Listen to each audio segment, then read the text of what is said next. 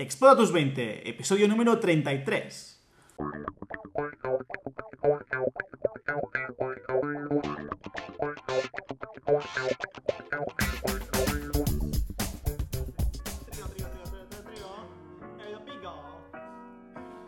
Muy buenas a todos y bienvenidos a un nuevo episodio de Explora tus 20. Ya vamos por el número 33 y hoy vamos con freestyle.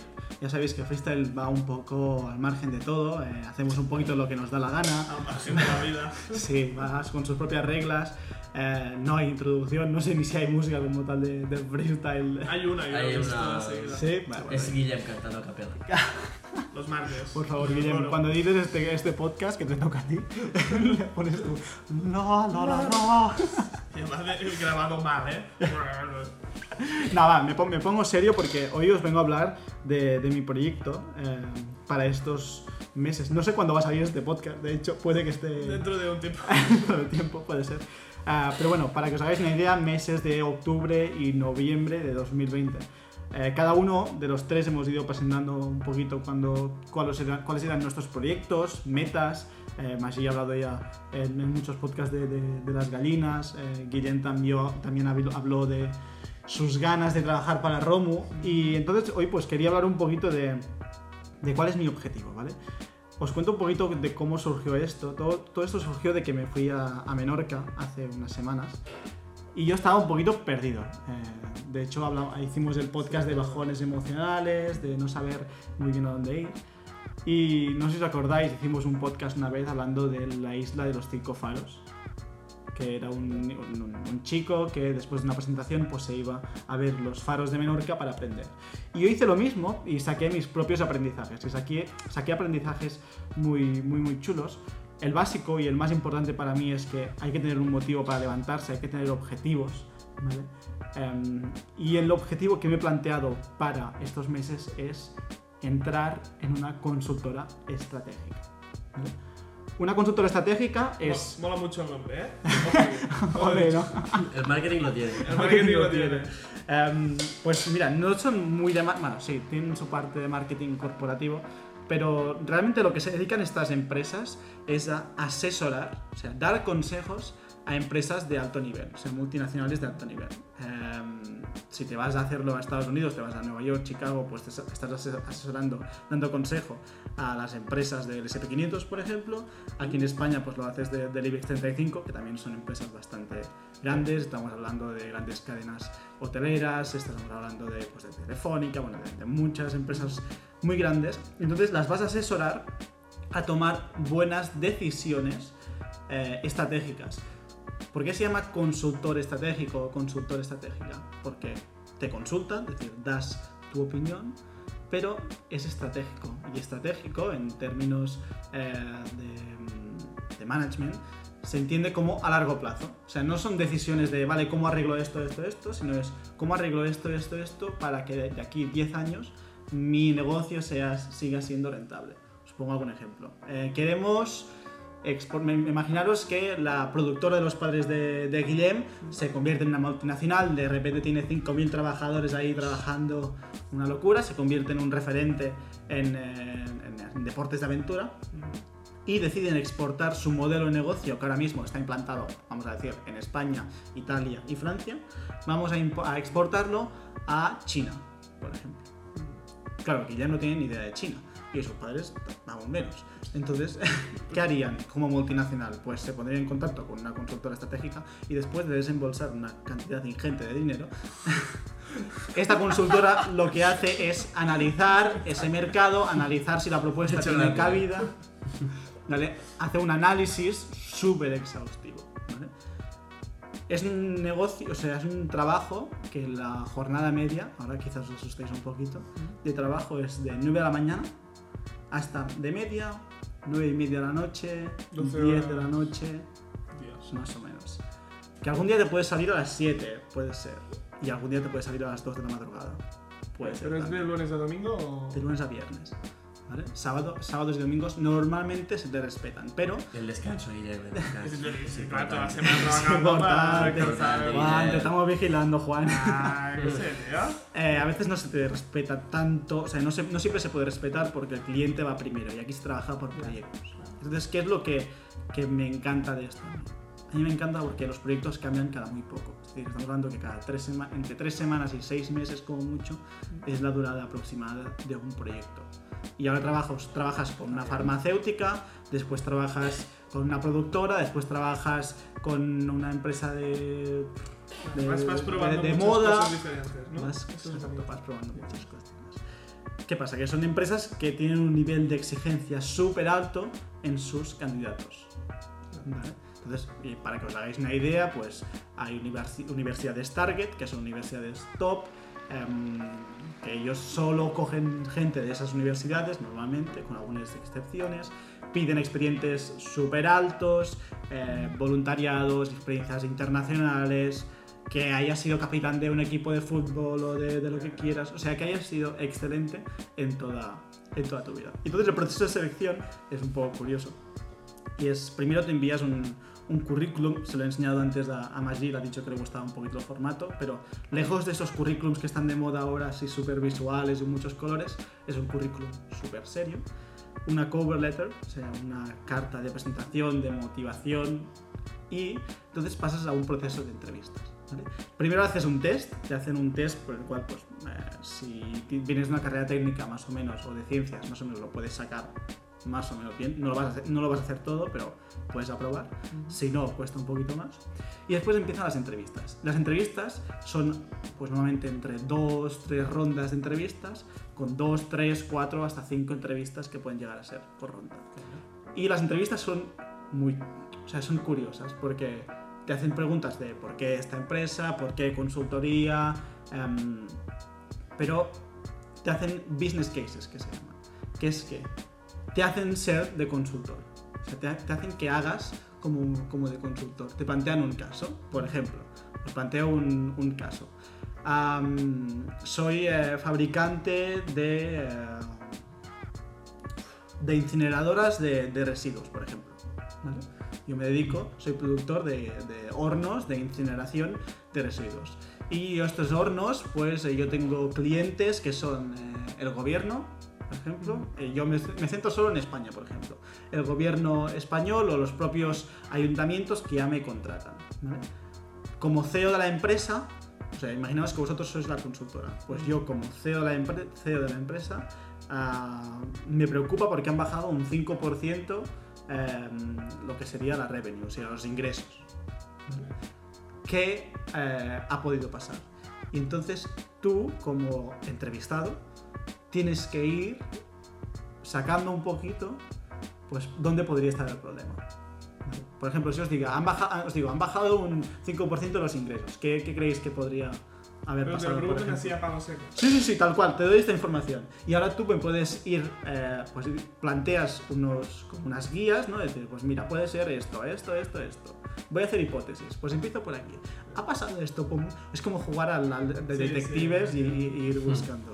Pero es, es sacar el máximo ¿no? de la comunicación con las otras personas y sacarles información a base de preguntas o de No hacer. solo eso, sino que hay que analizar, o sea, tienes que ser capaz de analizar por dónde, o sea, que al final hay que encontrar la raíz del problema Exacto. ¿Vale? Por ejemplo, haciendo este, este ejemplo, si os digo que me han bajado los ingresos de mi empresa de, de incineración, ¿qué creéis que puede haber pasado? O sea, cositas que os vengan a la cabeza de qué ha pasado. Sí, no sé, a empresa de incineración. O una empresa de cualquier cosa. Incineración es algo más concreto que se pueden sacar. Hombre, pueden ser dos cosas. Vale, empecemos. O que, mm, que hayan disminuido, en ese caso, los residuos que, que tú vendes.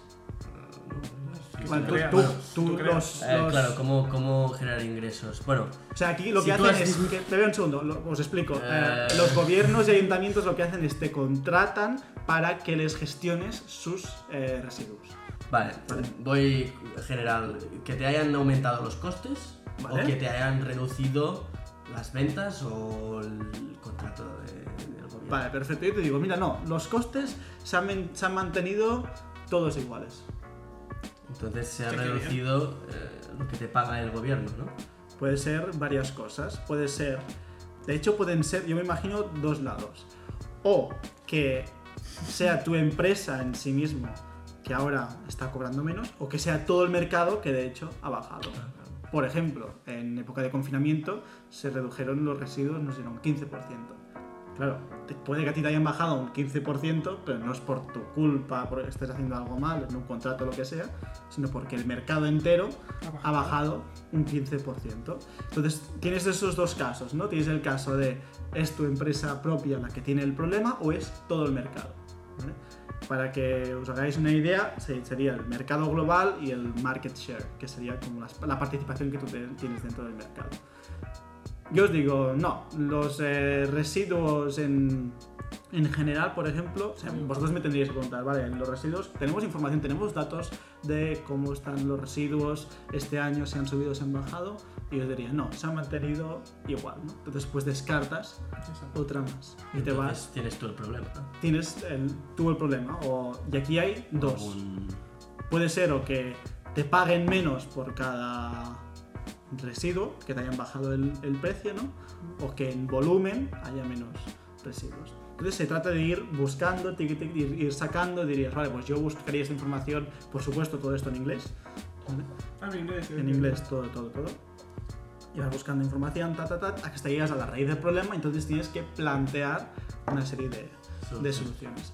Pero además, para sumarle chicha al asunto, a medio, a medio, a media entrevista, ya sea dentro del caso o de que estés hablando de tu eh, proyecto de emprendimiento con las gallinas, yo te pregunto, vale, eh, Magí, ¿cuántos semáforos tiene Barcelona? Más o menos unos eh, 300.000. ¿Por qué? El otro día cuando lo vieron, 314.224. ¿Por qué 300.000? Más uno, porque ya han puesto uno. ¿Por qué 300.000? Porque en Barcelona son 3 millones, pues un 10, hay un 10% Semáforo. de sentido. por, pero- pero por- O sea, un semáforo cada 10 personas. O APA por superficie, ¿no? La superficie de Barcelona tiene X metros y cada... ¿Sabes Bueno, la es área de metropolitana? ¿no? Que tiene 3 millones. Sí.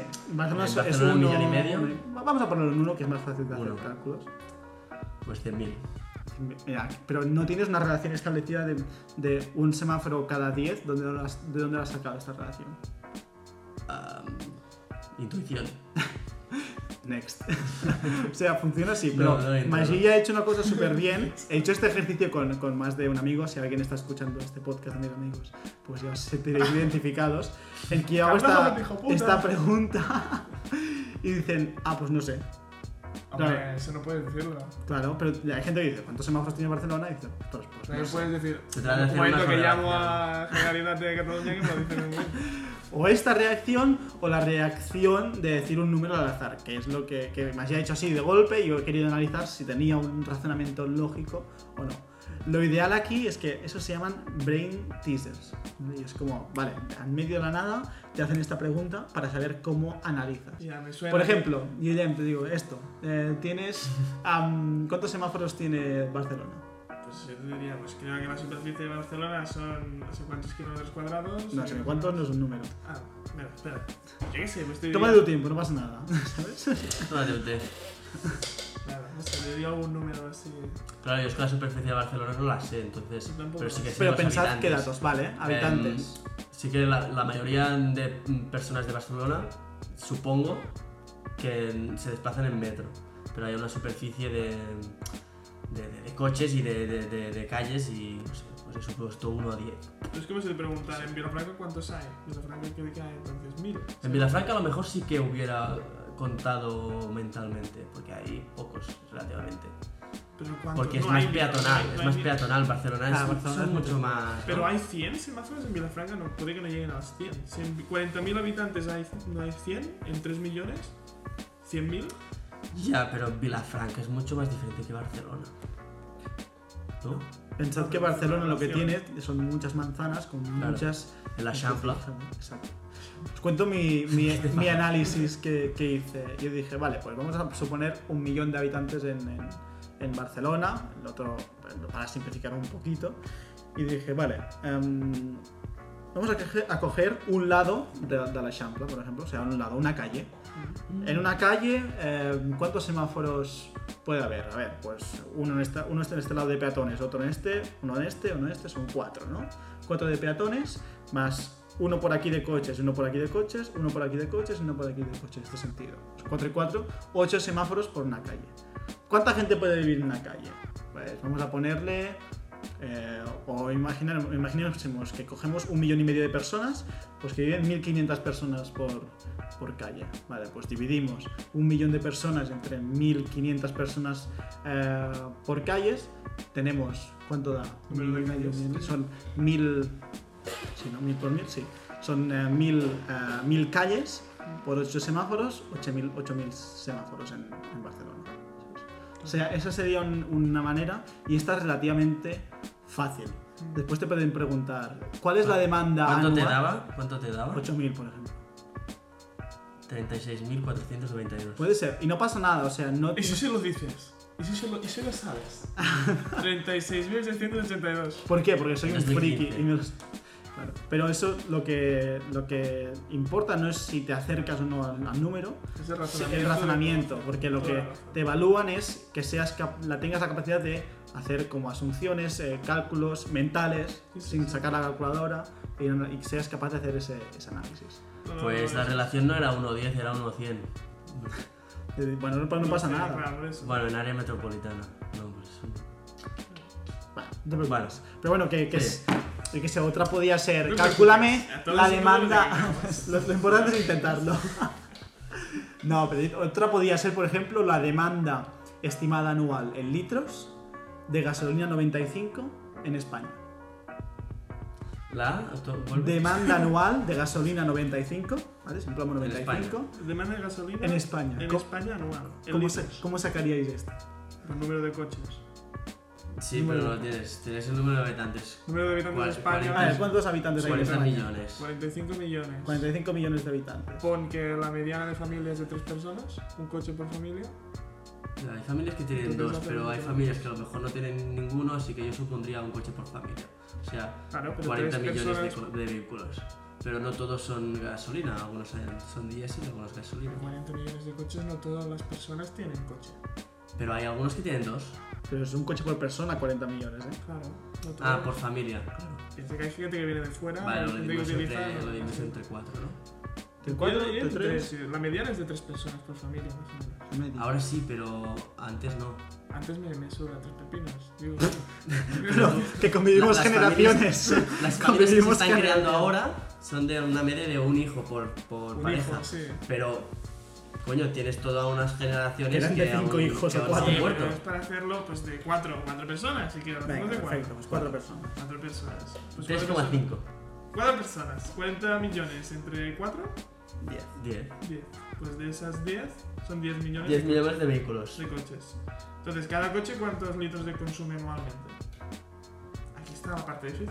El mío, bueno, claro, yo lo tengo en euros. Tengo, tengo una aplicación. Es que pensar en kilómetros. ¿Cuántos kilómetros hacen al año? Por eso es, es complicado porque imaginas que vives, por ejemplo, vives en un pueblo y tienes que ir a trabajar a Barcelona, tienes una hora de ida y una hora de vuelta. Tienes que hacer kilómetros Es decir, Son 100 kilómetros cada día. cada día por 365 días. 365 mil kilómetros. Pero tú estás contando que todos los vehículos son gasolina. Espera, espera. Primero vamos a mirar Claro, y después ya. 365 mil kilómetros por coche al año. Entonces, ah, el litro de gasolina. ¿En cuántos kilómetros? Un litro de gasolina para cuántos kilómetros te da? Para. Mírate cada 100 kilómetros cuánto, cuánto consume. ¿Cuánto consume? Ah, Sobre pon uno, unos una seis. media de unas Seis 6. litros. Unos 6 Ah, tantos cálculos. Todo esto mental. Yo no Todo puedo- esto mental. No puedo hacer todo mental. Vale, pues te coges. ¿Cuánto has dicho? 300, No puedes escribir. 365.000. yo No sé. 365.000 entre 100 son 3.650. 3.650 Litros am, por coche. no, kilómetros. O sea, No son- li- son. eh, o sea, cada vez 100 kilómetros. Hay que multiplicar 360.650.000 por 6. Yo lo que Ah, haría vale. es, vale, diríamos, vale, pues hacemos 350, 3.500, perdón, porque no todos los días vamos a hacer 100 kilómetros. Y Hay días que tú estás en casa y no sales, los domingos, los sábados quizás no haces tantos. Mira, yo Y no todo el mundo hace hacerlo 100 más kilómetros al día. ya, ya. Vamos a coger 3.500 eh, por 6. Vale, 3.500 por 2 son 7.000, 7.000 por 3, eh, 21.000. 21.000 litros. 21.000 litros. Al año por coche. Tenemos. ah, ¿Cuántos coches hemos dicho? ¿10 millones? 21.000 litros al año por coche es muchísimo. Nos hemos equivocado algún sitio. ¿Ves? Pero bueno, aquí ya sería. Ah, fuera. yo puedo decir mis No, datos. no, ¿por qué fuera? ¿Tú has 6.000 analizado? 6.000 6.000 kilómetros al año. 6.000 kilómetros, es súper poco. No Claro sé, que yo no me 6.000. desplazo para ir a trabajar, ¿eh? Pero pon- yo pondría una media Ya de se nos 10, hemos equivocado. de- Hemos dicho, has 100 dicho 100 kilómetros. por 365 y has dicho 365.000. Y es 36.000. 6.000. Vale, pues. En vez de 21.000 son 36 2.000. 36.500. Son 2.000. Eh, lo que haces es 100 y 100 se van, son 365 veces a 100 kilómetros. 365, la gente se está estresando en casa, ¿eh? lo estoy viendo. Sí, sí, yo también estoy teniendo 35 por 2 son unos 2100 litros. Eso, ¿Cuántos de 21.000? 2.000. 2100 litros de gasolina al año, con una suposición de hacer más o menos unos 100 kilómetros al día laborable. Y dejamos los fines como, como- para compensar. decir, al final- Después hay casos como Magic que ha dicho que hace 6000 kilo- kilómetros. Claro, pero como es una media más o menos, ya coges de más y coges de menos. Hay gente que va en metro también y eso no se cuenta que va a trabajar. Entonces, es la variable. No contamos de los, claro, de los coches. Yo creo que 100 kilómetros es mucho, o sea, es una media muy, muy alta, pero no pasa nada, o sea, es una asunción que haces y ya está. No, claro, 2100 kilómetros, dos- 2100 litros por coche. Por 10 Hemos dicho que millones. había 10 millones de coches. ¿Cuántos es- coches de estos son diésel y cuántos gasolina? Gasoli- Has dicho gasolina, ¿no? La pregunta Yo era- quiero gasolina 95. Se utilizan más coches de gasolina que no de diésel en España. ¿Así? ¿Cuál es la lo Has contado- sacar de la- de Has la- contado camiones, furgonetas. Todo dentro de la media. Claro, en, esa- en ese caso 100 kilómetros sí que estaría bien como media. sí. Ah, claro, aquí no hemos contado los camiones al principio tampoco ni nada. Pero bueno, Bueno, es que es, muy, es, muy- es ir muy al detalle, no puedes ir tanto al detalle. no, pero está bien para por donde redondeas por abajo, por el otro sí tienes que redondear un poquito por arriba, ir Ah. compensando. Pero vamos a coger esos, me parece buena, 2100 litros por, por coche. De los 10 millones, ¿qué porcentaje diríais que es de gasolina o de diésel? Y motivo, o sea, no se vale decir, vale, yo creo que hay más gasolina que diésel porque mis amigos tienen más gasolina que diésel.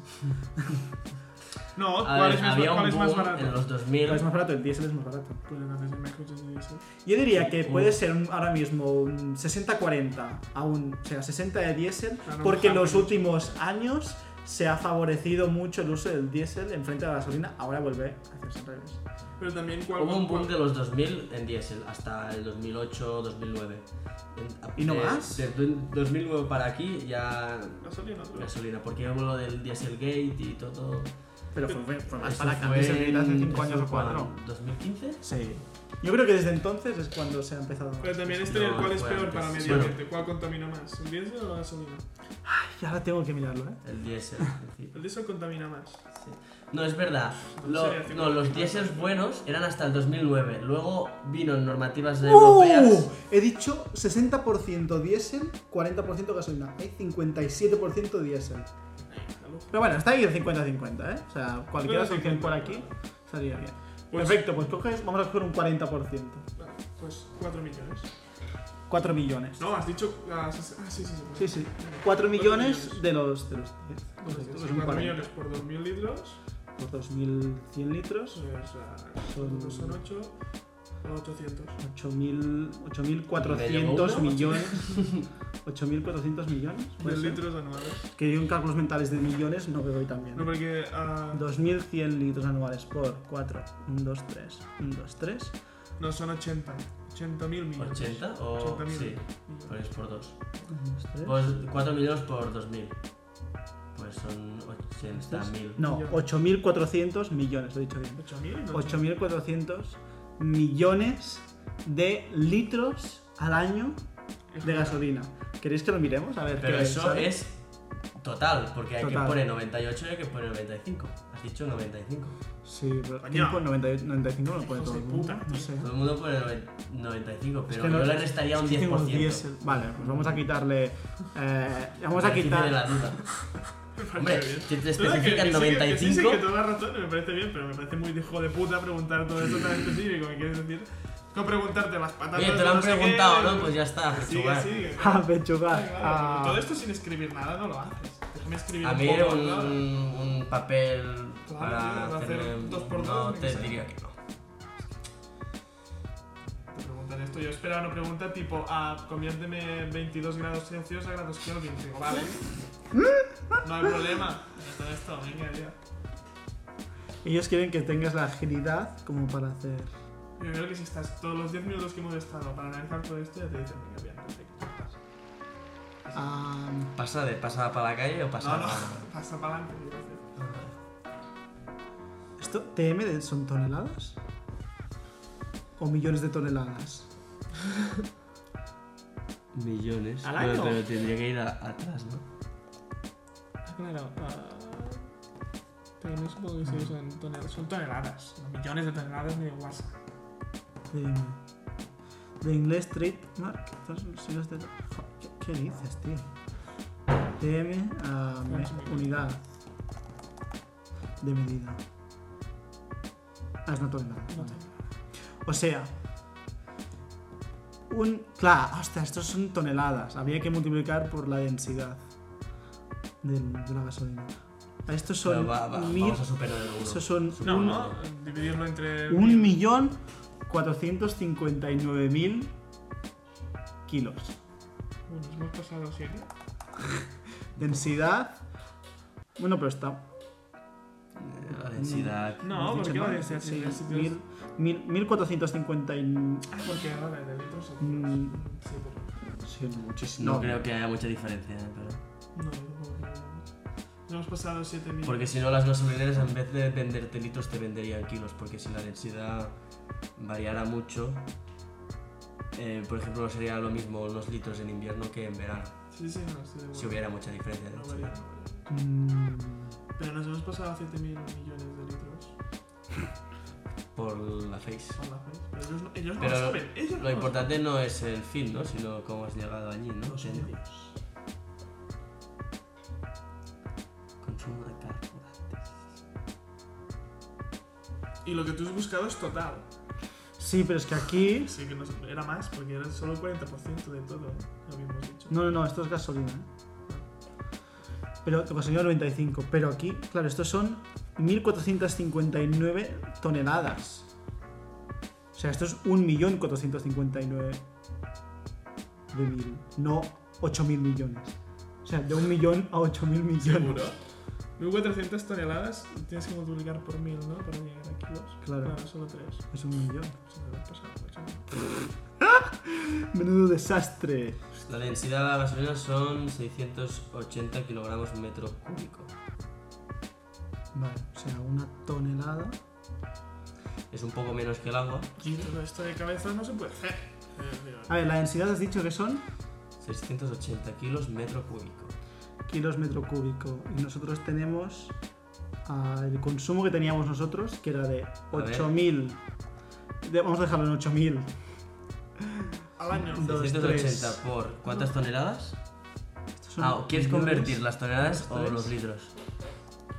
8.000 ah, 8.000 millones de eh, litros, que si le quitamos un 1, 2, 3, es como metros cúbicos.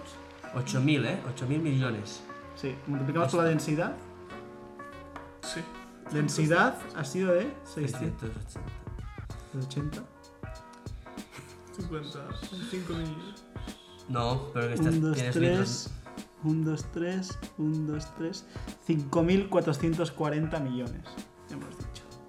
Toneladas. Y hay 1, coma. Y aquí hay uno. O sea, nosotros hemos dicho 5.000 y aquí una tonelada. Me parece muy poco una tonelada. No es una, son 1000 toneladas. 1400. Sí, perdón, 1459 que multiplicado por 3, que es es una tonelada, son 1000 kilos, te da 1.459.900. Ah, vale, la coma está aquí, vale. Sí. Un millón de toneladas. Y nosotros hemos dicho 5 millones. No, sí, esto es, no, son 1.500 toneladas, que son un millón y, y- y medio. Nosotros hemos dicho 5.000 millones. No, no puedo haber equivocado de tanto, ¿cómo puede ser? Bueno, porque todos los algún cálculo que hemos hecho mal también supongo. Puede Como ser, un cero, no sé qué puede ser. Pero bueno, preguntas de estas son las que te, que te hacen en medio del proceso. Pues no puedes cagar ni una de estas, que esto representa que es lo fácil, ni... Hombre, pero si te equivocas al el resultado final, entiendo que no pasa nada. Al final, No, si tú has hecho una buena explicación de todo lo que. Coño, cállate. Una buena explicación de todo, al final te dirán que sí. Sí, sí. Si, si te equivocas de 10 a la 3, de orden, de magnitud, Claro, ya la lías. ¿sí? Puedes decir algo. Te puedes decir algo. Pero bueno, Claro, porque estábamos con, ah, Te van a decir con las entrevistas. Ah, verdad. Sí, sí, sí. Entonces, bueno, pues nos hemos ido por las ramas aquí Sí. haciendo cálculos. Estado Es que es, es divertido, a mí me gusta muchísimo, me apasiona. O sea, me estoy- Y después te hacen también eh, como adivinanzas y, y enigmas y, Ah, sí, para y todo. Sí, rollo, tienes 12 pelotas. Tienes que eh, una de ellas no pesa lo mismo que el resto. O sea, todas pesan lo mismo excepto, excepto una. Y tienes un, un balancín. O sea, puedes medir en comparación cuánto pesan unas con las otras. Con tres pesadas tienes que ser capaz de decir qué pelota es la que pesa más o menos que las otras y si pesa más o menos. O sea, 12 pelotas, una con distinto peso, tres pesadas en total, con un- eso se llama balanza en, castellano también. Sí. Y Pero en físico. O Sí. es en, en papel. Es No. decir, te ponen la balanza con las pelotas. no, no, no, no. Ah, O sea, te tienes que decir cómo lo harías. Ah. Y aún no lo he sacado, ¿eh?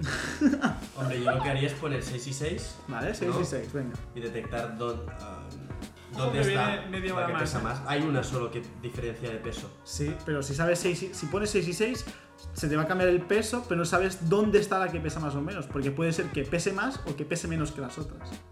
Las Bueno, pues entonces em, habrá una diferencia de peso. ¿Correcto? A no saber si pesa más o si pesa menos. Una putada. Ya me está pidiendo el tiempo al árbitro. Ah, ok, tiempo, Árbitro. tiempo, tiempo. tiempo. Hombre, Es complicado, lo, lo dejo como deberes.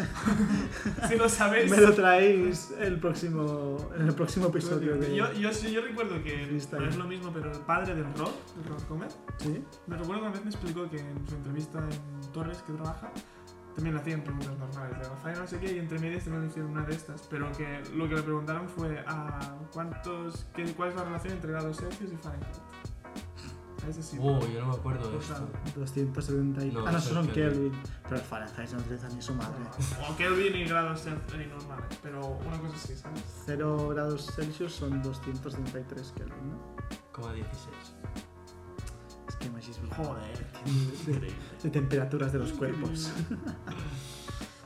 Muy bien, pues bueno, os iré contando cositas. No tengo muy, muchas expectativas porque para esto la gente se suele preparar bastante tiempo Ah. y yo voy a ir aquí de, de, bueno, de la nada. Pero te va a molar mucho la experiencia de ir y hacer todas las pruebas. La, la experiencia de fracasar Exacto. va a ser interesante porque yo creo que se pueden sacar... eh, Y aparte ya os, lo- lo ya os que- diré qué, qué casos me ponen Ah, y, no, no, no. y os iré explicando un poquito. Y aparte lo que mola, porque es como ir subiendo una escalera, ¿sabes? Vale, primero la entrevista, eh, primero la pregunta, el examen, luego la primera entrevista. Exacto. segunda. Ah. Aunque llego a la cuarta. hola, Parece, ¿qué? parece unas oposiciones. Sí. Sí, sí, sí. No, Pero la gente esto se lo ¿cómo, toma sabes que las entrevistas son así?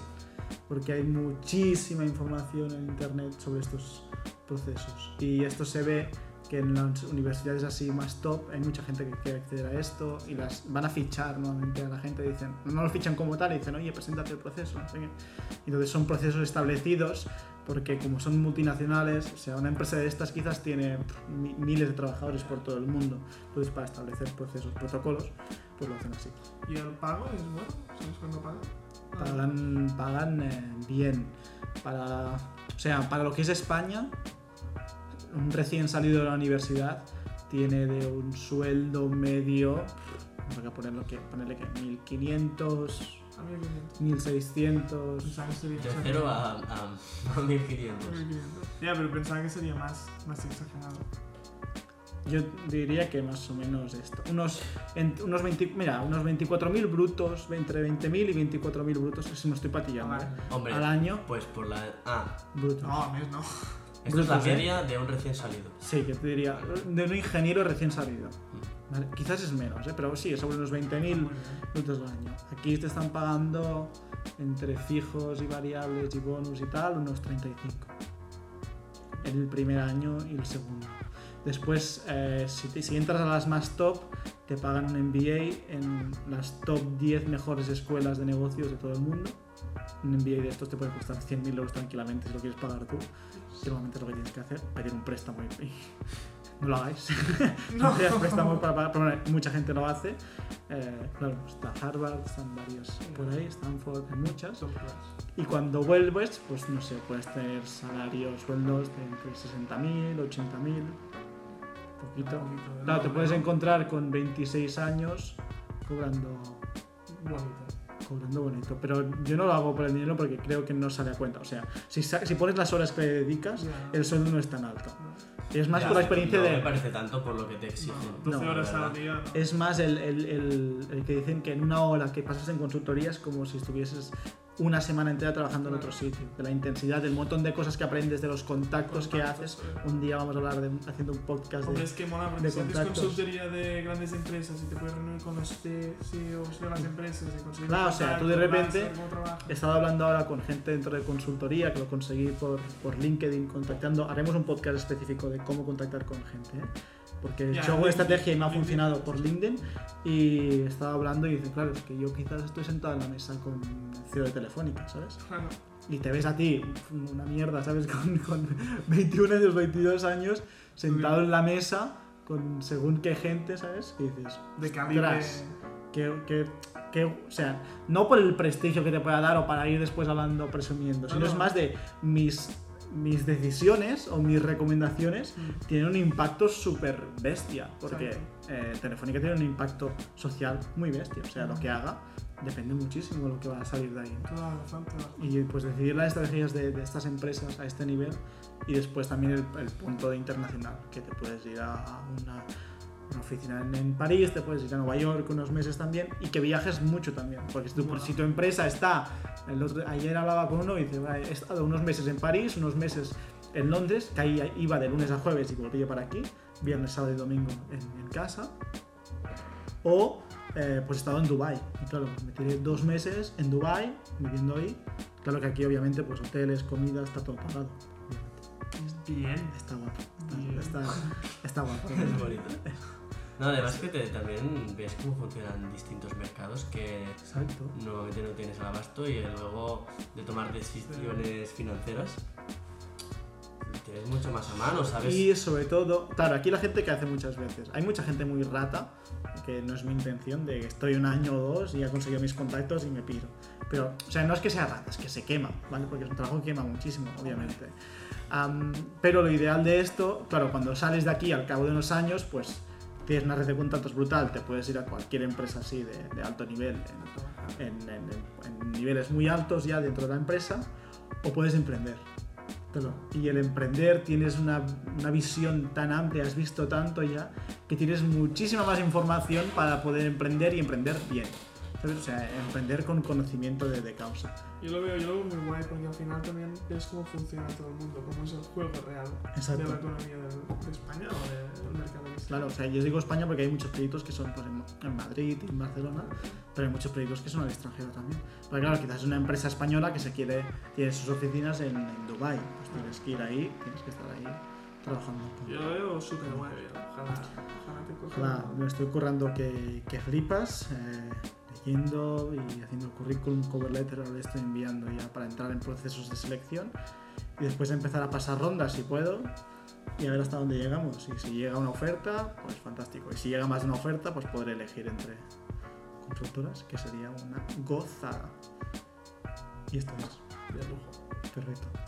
Pues nada, no sé si alguien se quiere animar a la consultoría estratégica, es eh, todo un mundo súper guay, creo que podéis investigar que hay muchísima información, hay muchísimos foros, si alguien está interesado em, os podéis abrir por Instagram y os informo un poquito de cómo va todo el proceso y qué estoy haciendo y cómo me ha ido y tal, que la gente es súper maja dentro del sector y te asesora muchísimo. Y prometo que en el próximo podcast, el de freestyle que hagamos, hablaremos de, de los contactos Contactos. y de cómo conseguir Muy estos contactos, hacer networking que para entrar en que según qué empresas pues es eh, vital Necesario. realmente. Muy bien, pues nada, espero que os haya, esperamos que os haya gustado mucho el, el episodio. Como es freestyle, aquí no hace falta ni estrellas ni, ni nada.